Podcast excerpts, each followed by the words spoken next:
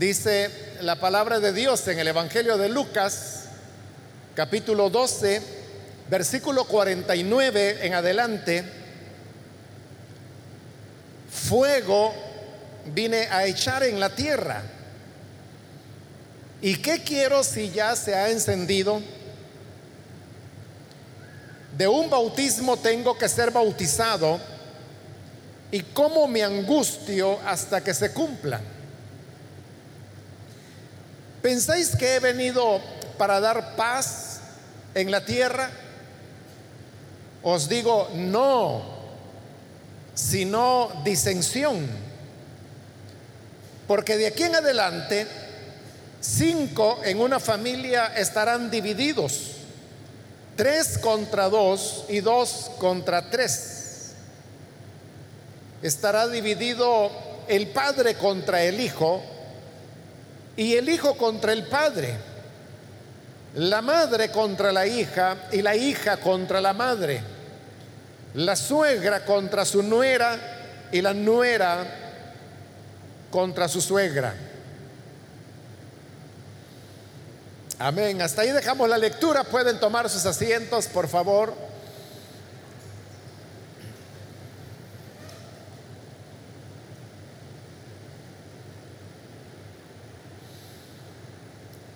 Hemos leído, hermanos, estos versículos donde encontramos palabras del Señor Jesús que pueden resultarnos un poco perturbadoras por el hecho de que Jesús está afirmando cosas acá que parecerían ir en contra de la misión que Él vino a cumplir y de sus deseos.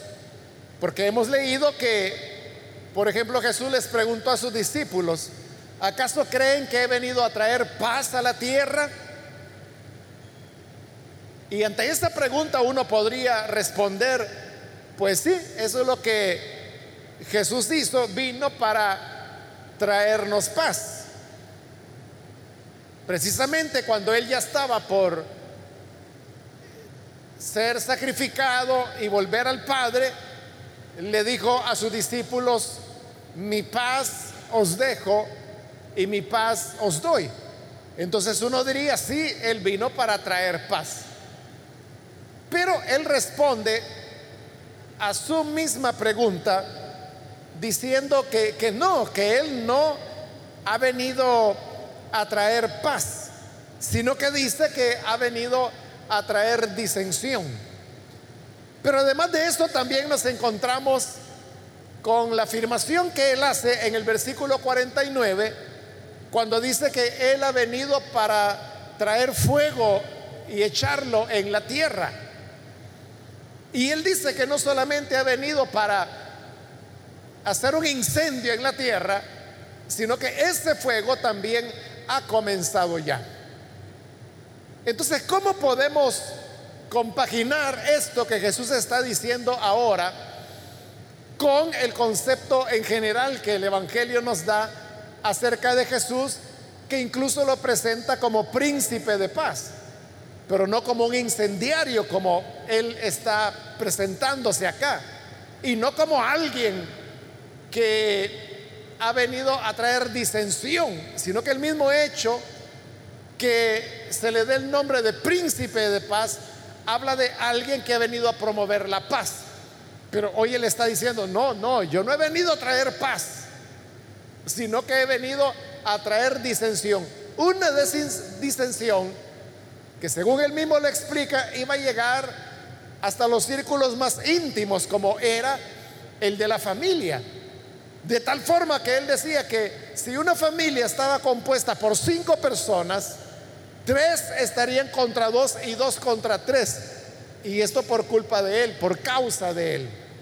Él dijo, la madre estará contra su hija, la hija contra la madre, el padre contra el hijo, el hijo contra el padre, la suegra contra su nuera y la nuera contra la suegra.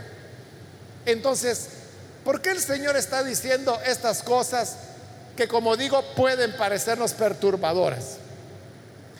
Jesús les está expresando no como el propósito del Evangelio, Porque el propósito del Evangelio en realidad no es traer disensión. El propósito del Evangelio no es traer fuego sobre la tierra. El propósito del Evangelio no es venir a dividir las familias. Porque si ese fuera el propósito del Evangelio, realmente no necesitaríamos de mucho Evangelio porque tenemos mucha disensión, muchas divisiones, muchas familias resquebrajadas y tenemos también muchos incendios que han sido y están ardiendo en nuestro planeta, como la guerra, como la rivalidad entre naciones, como rivalidad entre pueblos y etnias, rivalidades de carácter político.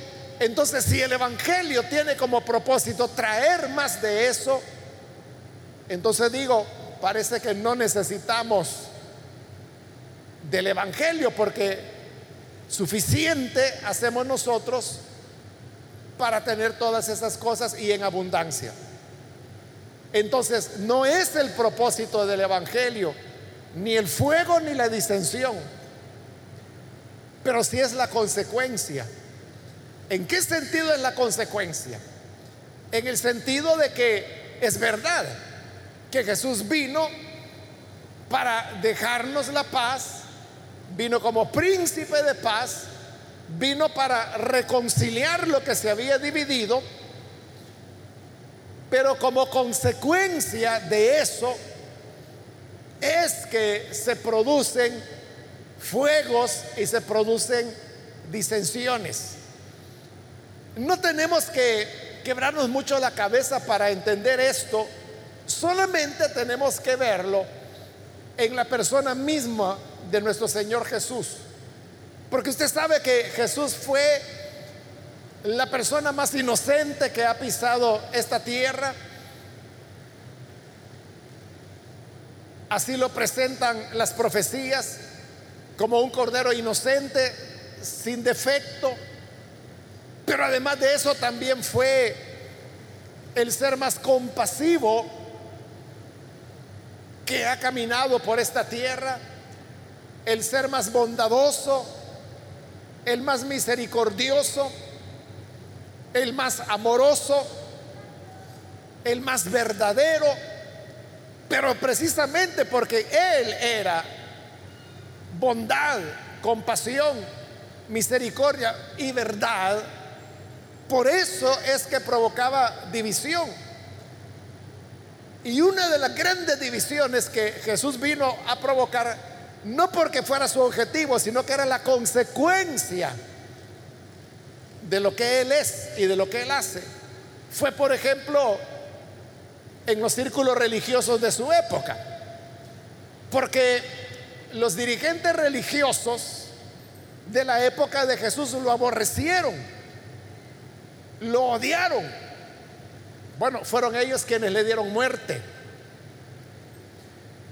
Pero es porque, precisamente porque Jesús enseñaba la verdad, que él chocó con ellos. Porque Jesús les decía la verdad de lo que los fariseos eran. Y les dijo cosas fuertes como por ejemplo que ellos eran sepulcros blanqueados, que por fuera estaban muy blancos, pero por dentro estaban llenos de huesos de muertos. Les dijo que eran hipócritas, les dijo que eran dos veces hijos del infierno. Les dijo que ellos eran hijos de su padre Satanás. Estoy citando algunas de las expresiones que Jesús tuvo hacia ellos y usted puede ver que son frases bastante fuertes. Pero ¿por qué Jesús se las decía? Porque esa era la verdad. Por eso es que hasta hoy en día, hermanos, nosotros tenemos el concepto de que un fariseo es una persona hipócrita.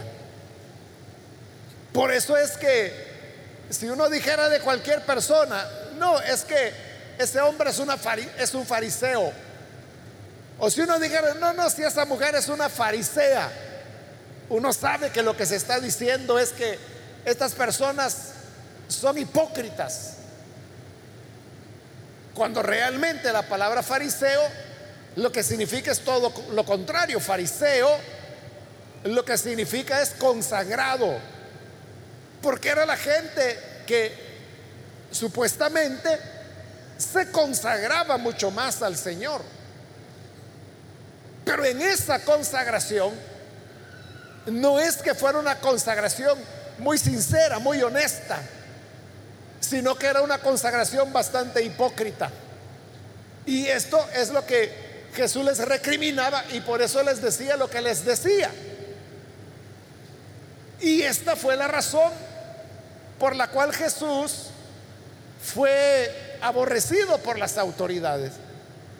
Los religiosos también le decían a Jesús cosas duras. Le decían, por ejemplo, que estaba loco, le decían que estaba endemoniado, le decían que era maldito porque estaba tergiversando las enseñanzas de Moisés, decían que era pecador porque no andaba conforme a las normas que ellos habían establecido. Entonces era un dime que te diré bastante subido de tono. Bajo esta condición, las cosas llegaron a, dividirse mucho. O ese es el fuego del cual Jesús está hablando.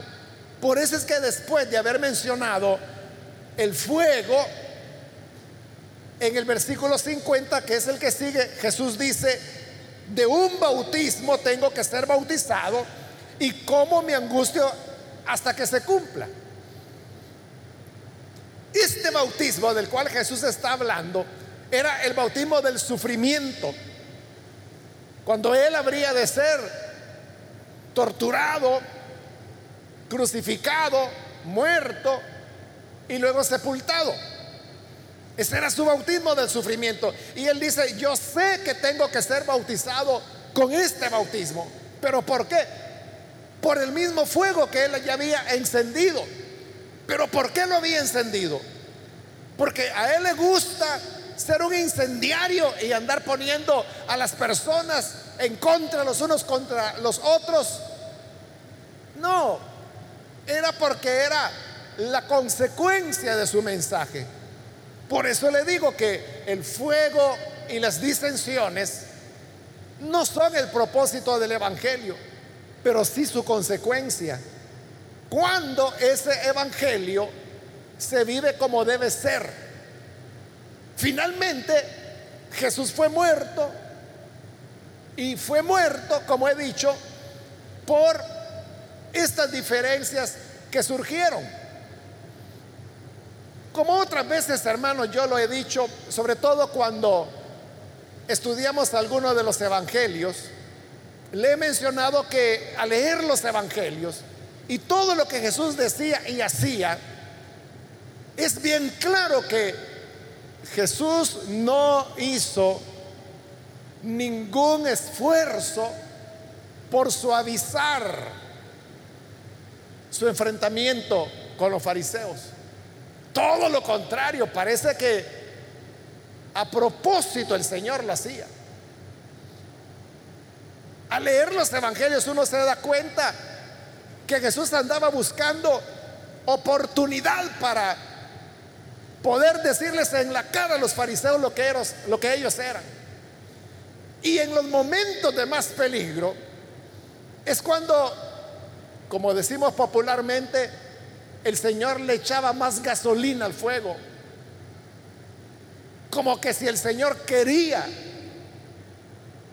que lo mataran o lo aborrecieran, como realmente ocurrió.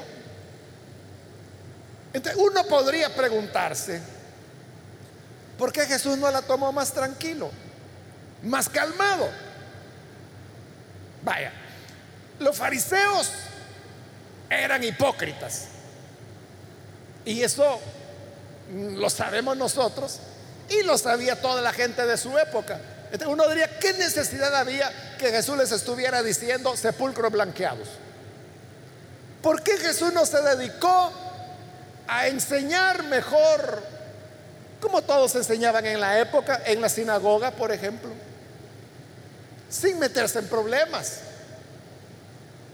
¿O por qué Jesús no se enfocó en los cobradores de impuestos, en las mujeres que llevaban una mala vida, en los ladrones, en los adúlteros? ¿Por qué no se dedicó a ellos? Sino que Jesús tuvo también que hablarle duro a los religiosos. ¿Por qué no lo evitó? Es que ahí es donde viene el tema, hermanos. Que yo le dije, no es el propósito del Evangelio buscar la contienda por la contienda, pero sí es la consecuencia. Cuando ese Evangelio se vive como se debe vivir. Y eso es lo que pasó, que Jesús no había venido solo para tener el Evangelio así un poco untadito en la superficie, sino que Él vino para encarnar el Evangelio. Él vino para vivirlo consecuentemente. Y en esa en ese compromiso de vivir el evangelio como debe ser, traía como consecuencia las disensiones y las luchas, en este caso contra las autoridades religiosas. Ahora, esto que ocurrió con Jesús y que el Señor decía, sabía que iba a ser así, porque cuando él habla del bautismo, que va a ser bautizado, estaba hablando de que lo iban a odiar y a matar. él, sabía. Y él lo veía como algo que estaba así determinado. Porque dice de un bautismo, tengo que ser bautizado. al decir tengo que ser bautizado, es porque el Padre así lo había establecido. Pero esto que ocurrió con Jesús, apliquémoslo ahora a nosotros. Porque eso es lo que el Señor está haciendo en estos versículos. Que esa verdad, que de paso la menciona para Él, ahora la aplica a nosotros. Y dice, ¿piensan que yo vine para traer paz? No, vine para traer disensión. Uno también, hermanos, puede ser un cristiano. Incluso uno puede ser alguien que anuncia el Evangelio y serlo sin entrar en conflictos, sin entrar en complicaciones sin despeinarse, como se dice popularmente. Es decir, que si uno se dedica, por ejemplo, a hablar del Evangelio a quienes quieren oírlo, uno no va a tener complicaciones en la vida. O si uno evita, por ejemplo, decirle a las personas su realidad espiritual. Tal vez una persona, por poner un ejemplo, que pudiera ser cualquier ejemplo, pero digamos que alguien es un adúltero, es un hombre que tiene un amante, aparte de su esposa. Y yo lo sé y lo evangelizo. Entonces, al evangelizarlo, yo puedo, puedo hacerlo sin tocar el tema. Es decir, yo le puedo hablar acerca del amor de Dios, que Dios tiene un plan para él, que Dios puede perdonar sus pecados sin mencionarle cuál es su pecado. Que Dios tiene algo especial para él. Entonces, puedo presentarle el Evangelio sin complicaciones. Pero también yo podría ser honesto y decirle que él es un adúltero y que el adulterio es uno de los pecados radicalmente condenado, tanto en el Antiguo como en el Nuevo Testamento, y tengo que llamarlo al arrepentimiento. Pero al hacerlo de esa manera, esa persona se podría molestar y podría decir, usted, ¿por qué me menciona eso? ¿Que acaso me ha visto con otra mujer? O, o, como suelen decir que usted estaba debajo del petate cuando yo me metí con esa mujer que usted me quiere meter. E, eso es ya, eso ya no es paz. Eso ya es disensión.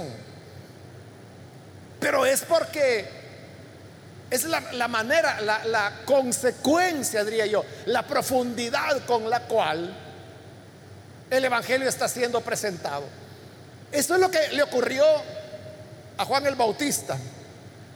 Juan el Bautista no tuvo problemas de estar predicando en el Jordán y que él le dijera a la gente, arrepiéntanse porque detrás de mí viene uno más grande que yo. Yo lo bautizo con agua, Él lo va a bautizar con Espíritu Santo y fuego. Eso no era problema. Ese mensaje no daba problema. ¿Cuál fue el problema? Cuando Juan el Bautista comenzó a señalar el pecado de adulterio, que al mismo tiempo era de incesto, que el rey Herodes estaba cometiendo y en el cual vivía. Entonces es cuando Juan le comienza a decir a Herodes, no, no es correcto que tengas a la mujer de tu hermano, porque era con su cuñada que él se había metido. Le había quitado la esposa a su mismo hermano. Y como esto fue meterse en la vida del rey, Herodías, que era la, mujer que primero había estado casada con Felipe, hermano de Herodes, y ahora estaba con su cuñado Herodes. Entonces, ella, ahí es donde se propuso matarlo. Y es ella quien finalmente logra que Juan el Bautista termine decapitado. Pero uno podría decir, ¿qué necesidad tenía Juan de terminar sin cabeza? ¿Por qué no se quedó allá tranquilo en el río Jordán, bautizando gente, llamando a los pecadores a la arrepentimiento. Viera qué bonito estaba ahí Juan. Todo fue que se metiera a hablarle al rey, se metió en política. Y mire, terminó sin cabeza.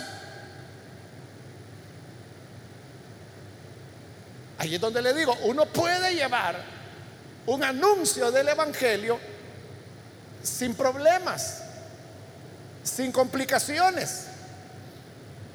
Uno puede anunciar el Evangelio y predicar el Evangelio sin conflictos o con menos conflicto y con más armonía, con menos oposición y con más aplauso de la gente, con menos enemigos y con más aduladores.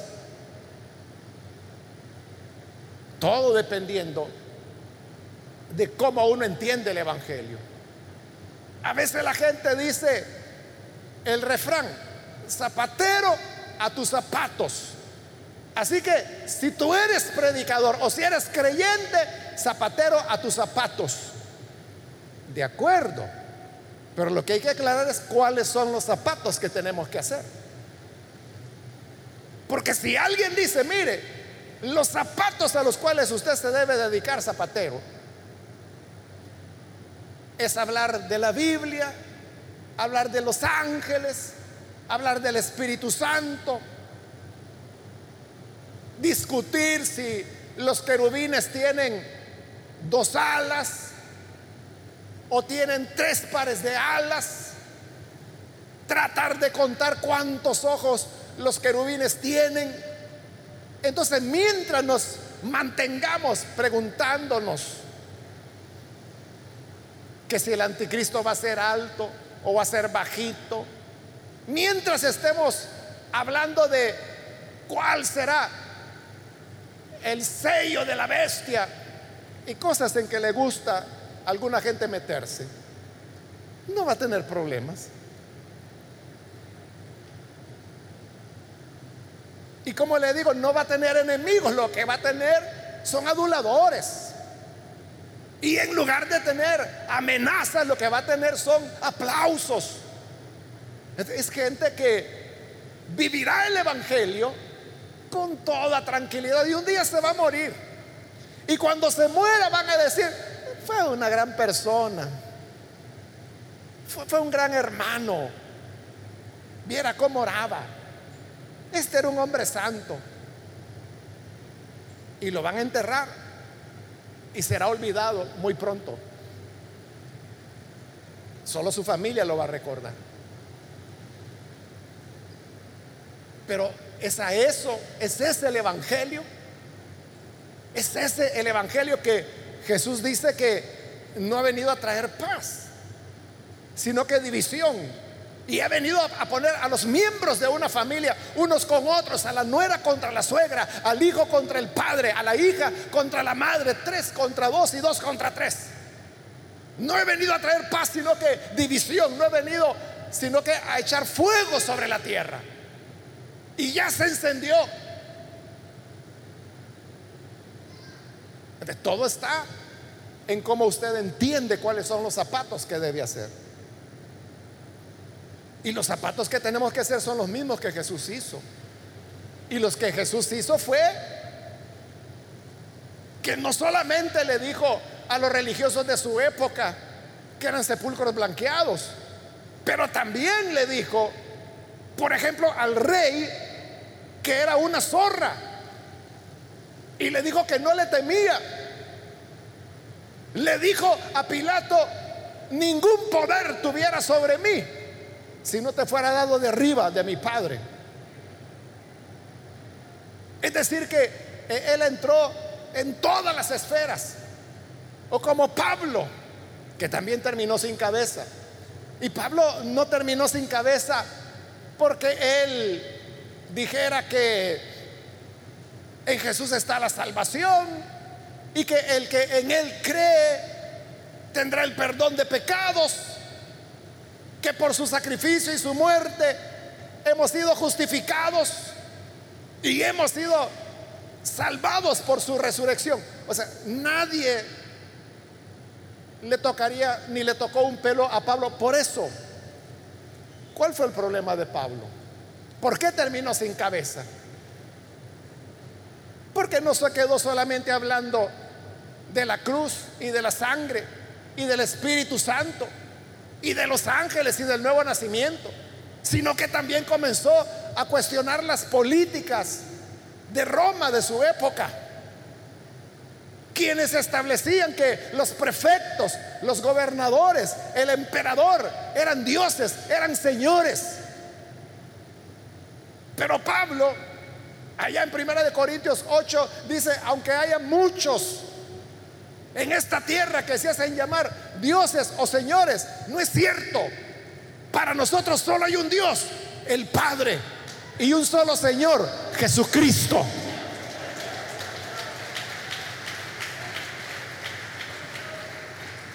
Pablo no terminó decapitado por cuestiones religiosas. Porque no fueron religiosos los que lo mataron. No fueron los judaizantes, no fueron los judíos, que para esa época ya no se metían con los creyentes. Los que decapitaron a Pablo fueron romanos, fueron los soldados romanos. Es decir, fue el imperio romano. ¿Por qué?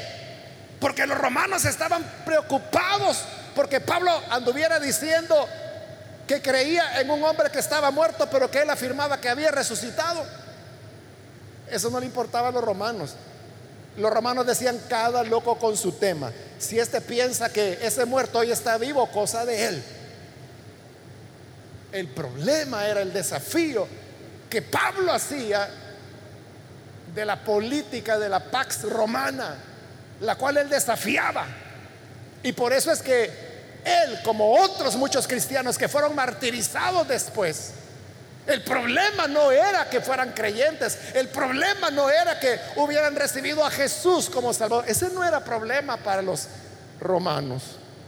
El problema era que se negaban a decirle Señor al emperador y que por el contrario reconocían a otro Señor, Jesús.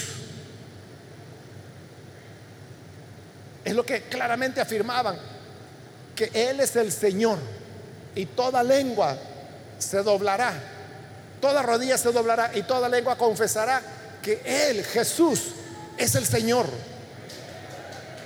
Era una negativa a seguir la política de doblar las rodillas delante de lo que era todo el esfuerzo propagandístico del imperio romano en su época. Cualquiera podría decir, es que mire, bien bonito estaba Pablo, escribiendo sus cartitas, visitando a los hermanitos. Y como Pablo mismo lo dice allá en Hechos 20 y versículo 20, que a todos les enseñaba públicamente y también por las casas. Ahí estaba bonito Pablo. Y cualquiera diría, Pablo, zapatero a tus zapatos, esos son tus zapatos, dedícate a hablar bonito, a hablar cosas que le den esperanza a la gente. Habla de ángeles, habla de las nubes del cielo, habla de espíritus incorpóreos. Pero no andes hablando de las cosas de la tierra. Pero ahí donde le digo, Pablo sabía como zapatero cuáles eran sus zapatos. Y él sabía que estos zapatos tenían que confrontar el pecado donde quiera que estuviera. Y eso lo llevó a la muerte, efectivamente. Pero él fue sincero. ¿Y quién puede decir ahora que a Pablo lo mataron por metido? Y que a Pablo lo mataron por meterse en cosas que no le correspondían. ¿Cómo que no le correspondía? Igual nosotros hoy. Usted puede tomar un evangelio y andar hablando a los pecadores, que no es malo, ¿verdad? usted le puede hablar al que va al lado en el autobús y decirle que cree en Cristo. Excelente, no hay problema. La gente le va a decir, mire qué bueno lo que usted anda haciendo. Mire qué bueno que le habló a tal muchacho porque ese muchacho está mero perdidito. La gente hasta le va a felicitar. Pero el día que usted comience a condenar el pecado del político corrupto, el día que usted comience a denunciar al maestro pervertido de la escuela de niñas, el día que usted comience a señalar al abogado corrupto que trastorna la justicia, ese día sabrá lo que quiso decir Jesús cuando dijo, he venido a echar fuego en la tierra. Y en lugar de paz he venido a traer división. Entonces vendrán las consecuencias, como Jesús. Usted podrá decir, tengo que ser bautizado de ese bautismo. Pero ¿qué significa? Que si usted alcanza el privilegio de ser vilipendiado, insultado, le van a decir vendido, le van a decir, hermano, lo que a la gente ignorante se le ocurra. Pero aún así, usted sigue adelante. Ese es el bautismo que estará demostrando que verdaderamente usted, zapatero, estás haciendo tus zapatos. Los mismos zapatos que hizo Juan el Bautista, los mismos zapatos que hizo Jesús, los mismos zapatos que hizo Pablo. Pero si tú no eres odiado, y si no terminas decapitado o crucificado, es porque estuviste muy lejos de lo que Dios esperaba de ti. Y te conformaste con lo cómodo. Con lo cómodo. No, no, no, yo al fariseo no le digo nada, esos señores no hay que tocarlos. Pero sí le voy a hablar a estos jóvenes, a estas adolescentes loquitas que andan por allá. Claro, como no te pueden hacer nada. O tú puedes decir, no, no, sí, mi tarea es enseñarle a la iglesia. Y claro, con la iglesia no hay problema porque todos son nacidos de nuevo. Pero de lo que se trata es de confrontar al pecador, de confrontar al sinvergüenza, de confrontar al mentiroso. Entonces, cuando uno hace eso, ahí es donde cobra sentido las palabras de Jesús. Yo vine a traer fuego a la tierra y ya se encendió. El fuego ya se encendió y lo consumió a él mismo, consumió a Juan, consumió a Pablo. y consumirá a todos aquellos que realmente tomen con seriedad el Evangelio. Vamos a cerrar nuestros ojos y vamos a inclinar nuestro rostro. Antes de hacer la oración, yo quiero invitar, si hay con nosotros personas que todavía no han recibido al Señor Jesús como Salvador, pero usted ha escuchado la palabra y ahora se da cuenta de las dimensiones que el compromiso del Evangelio tiene para cada creyente. Porque esto no es solo para algunos, es para todo el que ha sido llamado. Y usted quiere ser parte de esta causa, de esta cruzada por lo correcto, por lo verdadero, por lo honesto.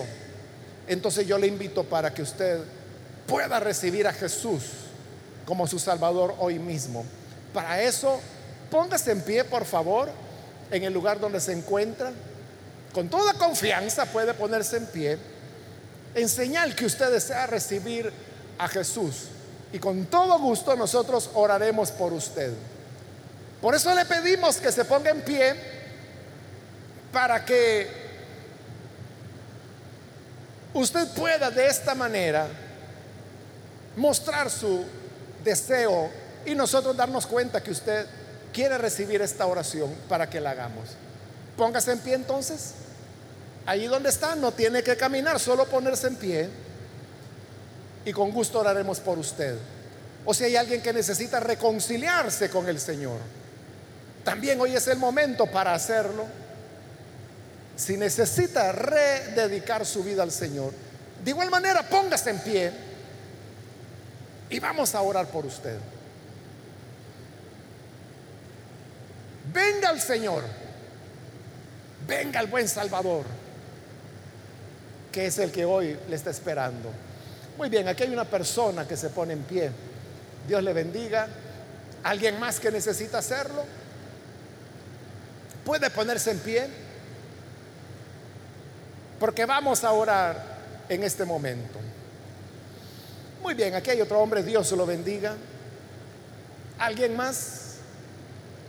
De este lado hay otra persona, Dios le bendiga también.